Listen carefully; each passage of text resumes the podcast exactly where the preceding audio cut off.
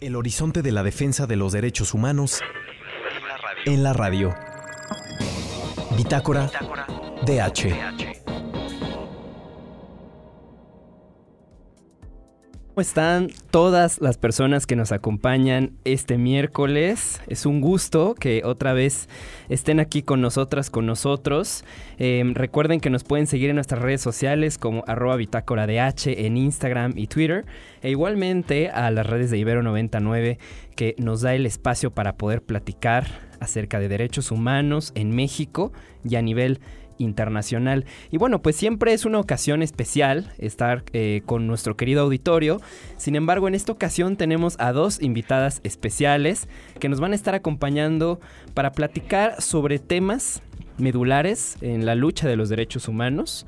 Eh, aquí a mi lado, y es un placer que estés aquí en cabina, Andy. Tengo a Andrea Orcasitas. ¿Cómo estás? Muy bien, Emi, gracias por la invitación. Al contrario, gracias a ti por aceptar. Ella es licenciada en literatura latinoamericana aquí en la Ibero, maestra en desarrollo internacional por Sciences Po París. Y bueno, pues ella ha acompañado colectivos de exigencia de derechos humanos en diversas partes de México y forma parte del programa de derechos humanos de aquí de la Ibero. Vaya, una institución medular para la universidad.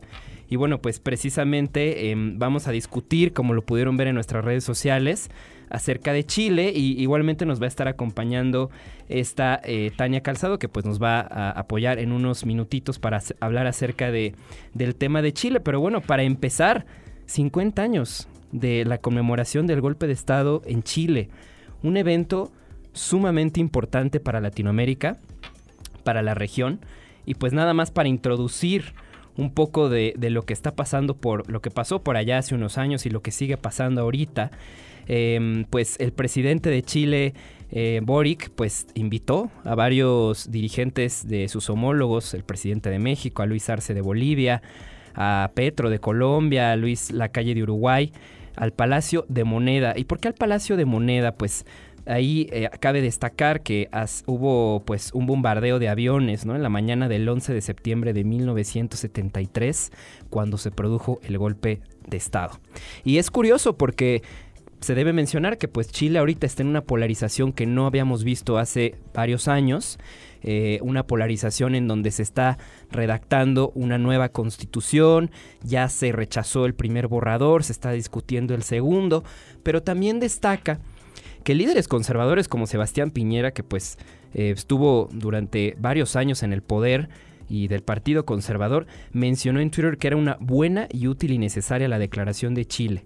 Vamos sobre la conmemoración de los 50 años del 11 de septiembre, lo cual pues se debe destacar porque parece ser que em, sí hay una mayoría para hablar de la importancia que tiene este suceso y pues nada más para contextualizar el golpe Sucedió el 11 de septiembre de 1973, se cumplen 50 años contra Salvador Allende y es muy importante porque hace apenas unos meses unos archivos desclasificados demostraron que el gobierno de Estados Unidos planificó este golpe de Estado en el marco de la Guerra Fría.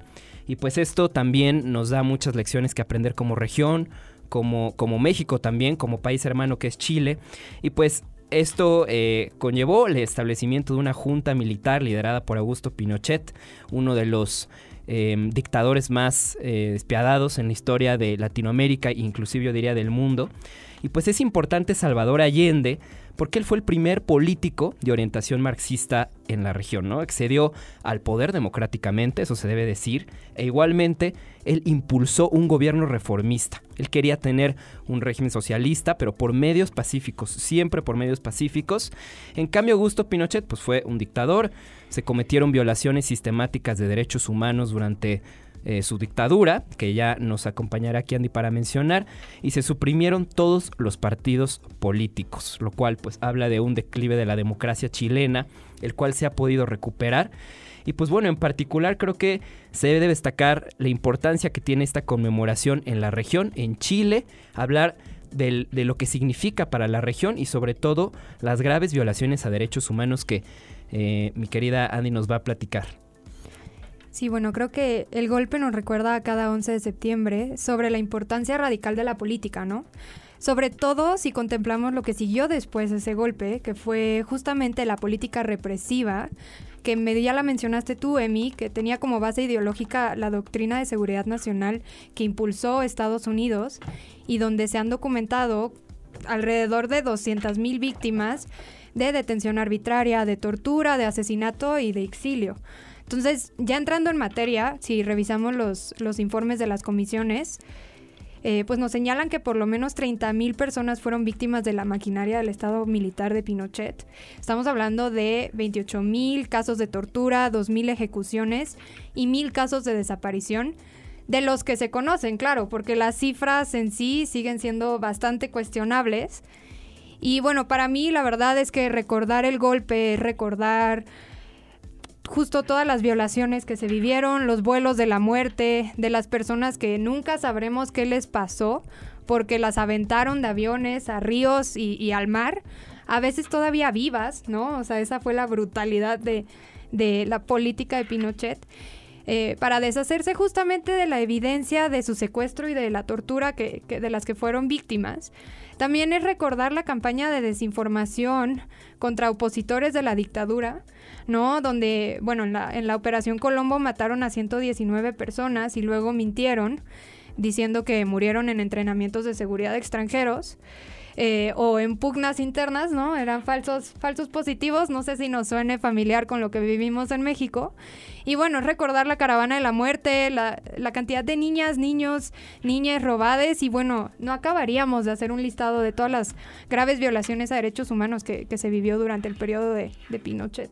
Totalmente de acuerdo contigo y, la verdad es que es una situación que no solamente rebasó a Chile en su momento, sino que sigue estando presente, ¿no? Es, es muy importante recordar los principios de la justicia transicional, ¿no? El del derecho a la verdad, a la justicia, a la reparación, a las garantías de no repetición y la memoria, y cómo son medulares para cualquier sociedad que pues vivió estos acontecimientos eh, terribles, pero bueno, también y, ah, de la mano de la justicia transicional está eh, la idea de cómo unir a los distintos países de la región sobre un suceso que, sigue lastimando a muchas familias. Y precisamente para eso nos acompaña aquí Tania, ella eh, pues la pueden seguir en Twitter como y Ilatse. Eh, igual vamos a pasar las, las, redes, las pueden revisar en nuestras redes sociales. Y bueno, pues ella es, eh, tiene 25 años, ella es una espectacular fotógrafa, ahorita es tesista de, Relaciones Internacionales en la FESA Catlal en la UNAM. Y ella pues es militante del espacio libertario contra el odio y productora pues también del material audiovisual de, del movimiento. Y pues bueno, es súper importante, ella nos acompaña acá. ¿Cómo estás? ¿Cómo estás, Tania? Hola Emiliano, muy bien, muchísimas gracias eh, por esta pues oportunidad de, hablar de este tema tan, tan importante en este espacio. No, hombre, gracias a ti y pues para comenzar, em, pues platícanos a nosotros, a nosotras, al auditorio, eh, cómo tú conmemoraste los 50 años del golpe de Estado en Chile desde el movimiento. Bueno, pues eh, desde hace varios meses el espacio libertario contra el odio se planteó hacer su segunda jornada de amor y libertad. Tuvimos la primera en marzo de este año, precisamente en, el, en la Plaza de las Tres Culturas, en la histórica Plaza de las Tres Culturas de Tlatelolco, eh, pues como una forma de respuesta y de contestar desde un acto político, cultural, a los discursos de odio ante una que en ese momento estaba reciente eh, cuando se reunieron eh, políticos conservadores en la CEPAC que tuvo lugar en Santa Fe, que ahí también nos manifestamos, pues repudiando que, que, este tipo de encuentros se lleven a cabo, ¿no? Eh, con tanto odio, con, con ideologías pues fascistas, porque eso es lo que, lo que son. Y bueno, tuvimos este primer esta primera jornada en, en, Tlatelolco salió muy bien, nos acompañó Silvana Estrada, nos acompañaron diversos eh, colectivos, nos acompañó Vivir Quintana y pues nos planteamos que el espacio libertario contra el odio tendría que ser una trinchera bajo, bajo un lema que entre todas y todos ideamos que es si el odio es su arma, que el amor sea la nuestra.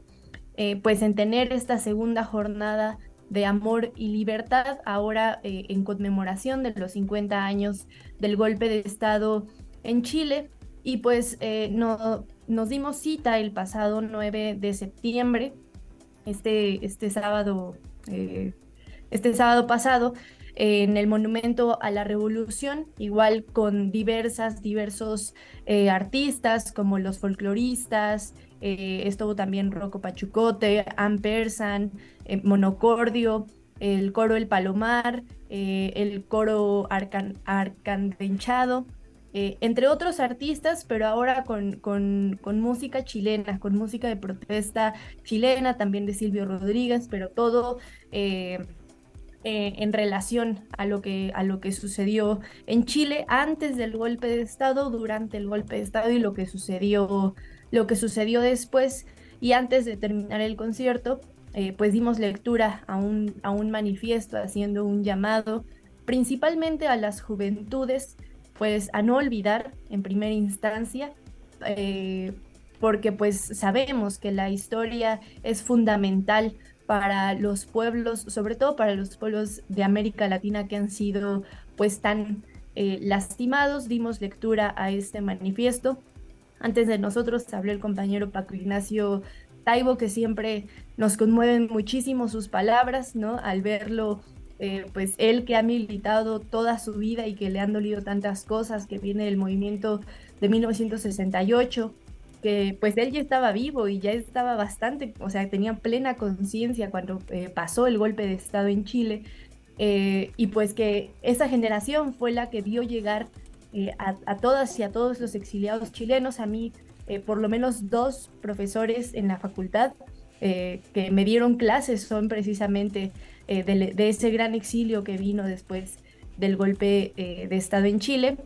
Y bueno, eso como en la parte del escenario, en la parte eh, del acto político, pero además lo acompañamos con diversas actividades culturales que estuvieron también en el, en el Monumento a la Revolución, en diversos stands, haciendo eh, pues una labor de memoria histórica, pero saliéndose como de este pues como de este sentido como tan cuadrado y tan, eh, y tan teórico, sino hacerlo, hacer memoria con nuestras manos, haciendo arte, eh, haciendo diversos, diversos ejercicios, eh, también desde la visión que tenía cada uno de los colectivos y colectivas que pusieron sus stands ese día en el Monumento a la Revolución.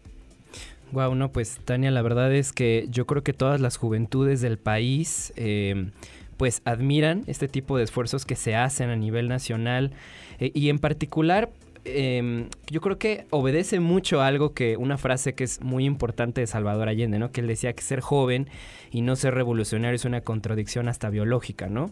Y pues bien mencionabas, ¿no? Esta parte de, de, los conservadurismos que están presentes en la región y de los neofascismos que se están formando e incluso que ya se, les, está dando cabida en México, lo cual es bastante preocupante y, pues precisamente obedeciendo a ello, yo creo que eh, son esfuerzos que valen muchísimo la pena eh, asistir. Digo, en esta ocasión ya pasó, pero pues te pregunto, ¿tienen contemplado hacer otro ejercicio de memoria histórica por otro evento o, o algo que tengan contemplado para invitar a todo nuestro auditorio y a todas las personas que nos escuchan? Sí, pues el, espacio libertario contra el odio es, un espacio vivo, ¿no? Ahorita estamos tomando fuerzas después, de, después del sábado porque la verdad es que sí fue un esfuerzo eh, gigante, ¿no? Vamos a tener siguientes, siguientes reuniones a las que todas y todos están invitados a participar, a formar parte, eh, justamente para definir cuál va a ser la siguiente eh, brigada de, amor y libertad. Lo, más seguro es que sea en alguna fecha pues emblemática para, para la memoria. Eh, pero también en realidad pues es, es un poco también coyuntural, ¿no? Eh, dependiendo de lo que vaya pasando, pero también la intención es que es que esto detone en otros, en otros estados de la, de la República. Tenemos varios compañeros en Nuevo León, en Sonora principalmente, también compañeros en Oaxaca y demás, que eh, pues seguramente después también de este, de este encuentro que tuvimos en el Monumento a la Revolución, pues se querrán hacer más eh, actividades, pues también para descentralizarlo, ¿no? Porque la verdad es que muchas veces eh, pues la, capital de pronto obviamente pues es el corazón político de este, de este país, pero la verdad es que la mayoría no vivimos, eh, bueno, yo sí, pero la mayoría no vive en, en, la capital y pues también es muy importante hacer estos ejercicios eh, de memoria en, las, en otros estados, pues tú lo sabes bien, viene el 26 de septiembre, se cumplen se cumplen 10 años de la desaparición de, nuestros hermanos de Ayotzinapa, viene el 2 de octubre, entonces seguramente algún, alguna actividad tendremos para, para, esos, para esos días, porque además pues es, es muy similar, ¿no? A lo mejor no fue tan estruendoso, no fue tan de un día para otro lo que sucede, como sucedió en Chile, a cómo sucedió acá, acá en México, pero como ya lo comentaba hace rato, eh, la compañera Natalia, eh, tuvimos aquí eh, caravanas también de la muerte, tuvimos desapariciones masivas, además, y lo que estaba detrás precisamente era un régimen político específico, ¿no? eran, eran declarados estudiantes, jóvenes, militantes, enemigos de ese, ese régimen ese régimen impuesto, ¿no? Y, el dolor también sucedió aquí en México y acá en México sigue habiendo familias enteras que siguen sin saber el paradero de sus hijos, eh, pues principalmente, ¿no? En, eh, de los años 70, bueno, desde, desde, el 68 hasta los 90, pero bueno, es, es una realidad que, que pues no se puede negar y es una realidad de la que se tiene que seguir eh, charlando, de la que se tiene que seguir protestando, de la que se tiene que seguir haciendo este ejercicio de memoria histórica, porque de pronto parecemos una sociedad fragmentada, ¿no? De pronto parece que, pues si a mí no me ha tocado, si, si yo no lo he vivido, pues en realidad no es algo que a mí me, me importe, eh, pero en realidad si buscamos y si hiciéramos a lo mejor ese ejercicio, pues eh, a todos y a todas nos ha tocado eh, por alguna parte de nuestra familia, por alguna parte de amistades o algo así, vivir algo, algo similar y es algo que nos tiene que interpelar a todos y a todas.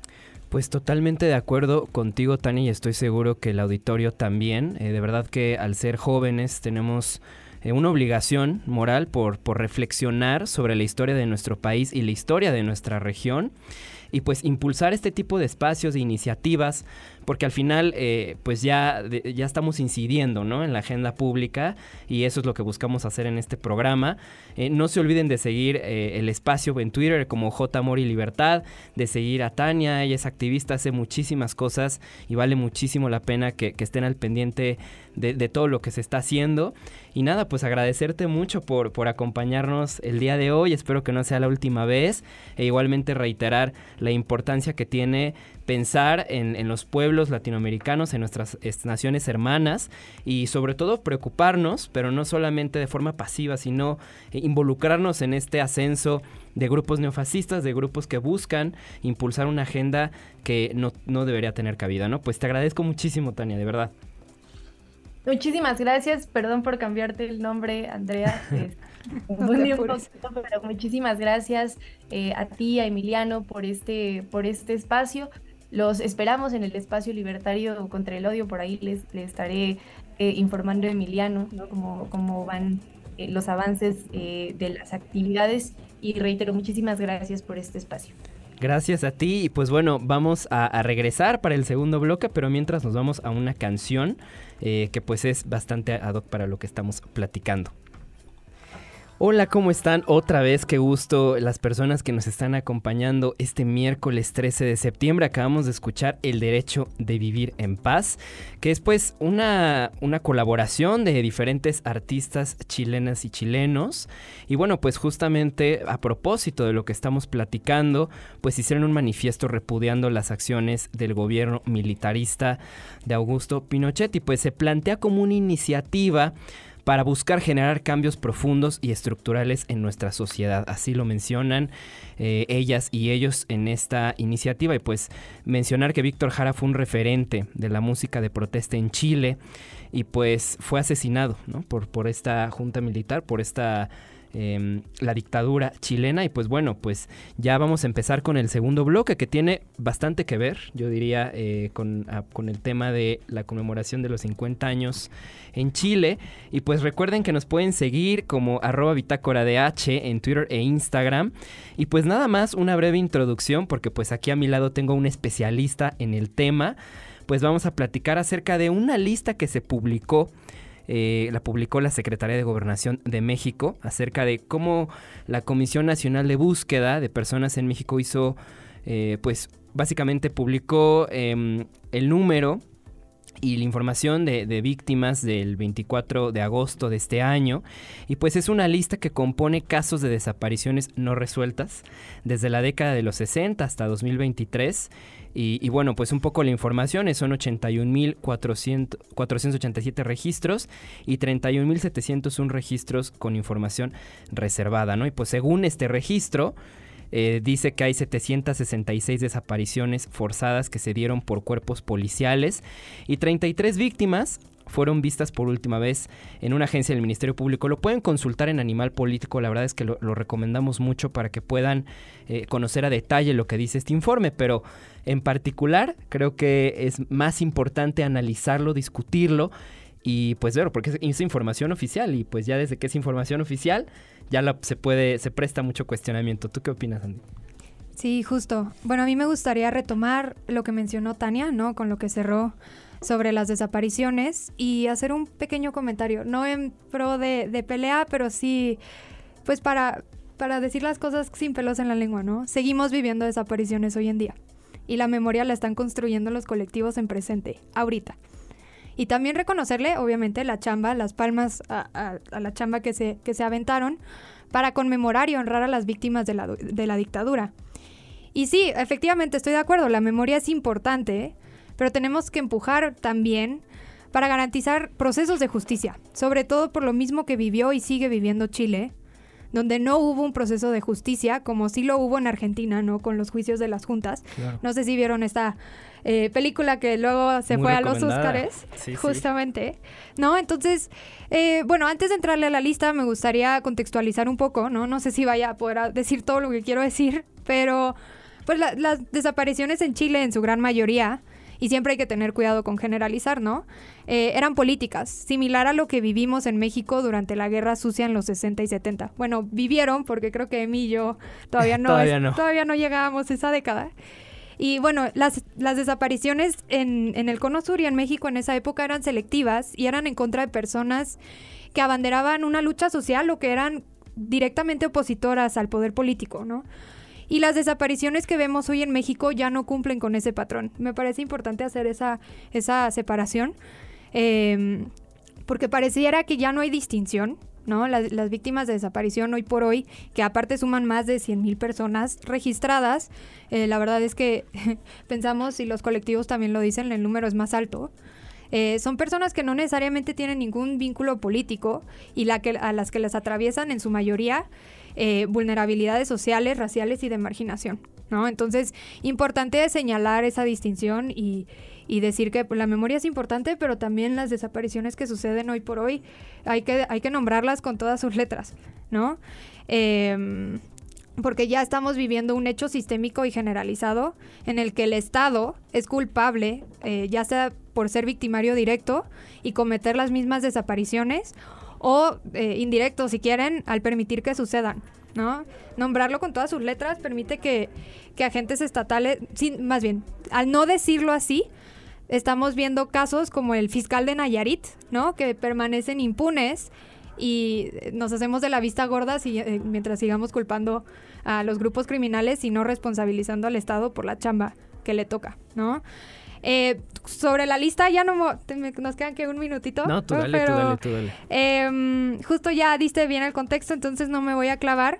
Pero sí me parece importante señalar que en la lista solo se reconocen alrededor de 760 casos de desaparición donde los militares tuvieron agencia.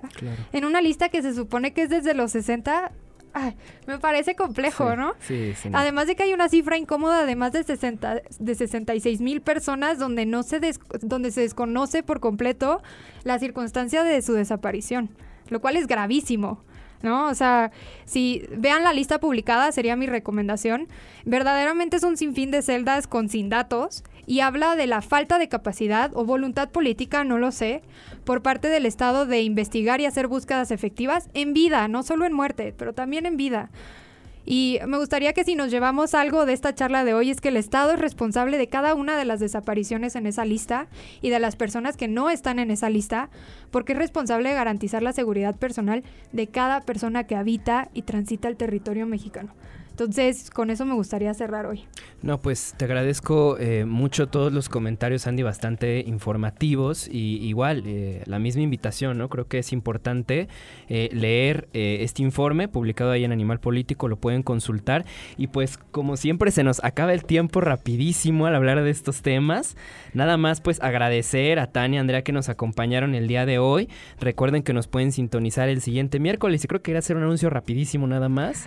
Ay, bueno, sí, eh, si están el 28 de septiembre por aquí en la Ciudad de México, vamos a presentar un informe sobre hallazgos de fosas clandestinas eh, de enero del 2020 al 2022. Entonces, eh, si pueden darse la vuelta, por ahí en nuestras redes es arroba estaremos publicando toda la información. Buenísimo, pues hacemos esa invitación, les agradezco muchísimo a nuestro auditorio por habernos acompañado, los controles siempre apoyándonos con todo este tema logístico de que el Zoom, la cabina, etc Y a ustedes por escucharnos siempre. Recuerden que pueden consultar eh, esta, es lo que acabamos de decir, esta, esta emisión eh, grabada en nuestra página web de Ibero 99. Muchísimas gracias y que tengan un excelente día. Las opiniones expresadas en este programa son responsabilidad de quienes las emiten y no representan necesariamente la postura institucional de Ibero 90.9 ni de la Universidad Iberoamericana, Ciudad de México.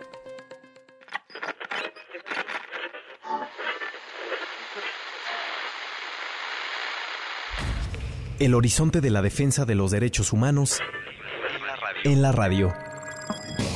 Bitácora DH.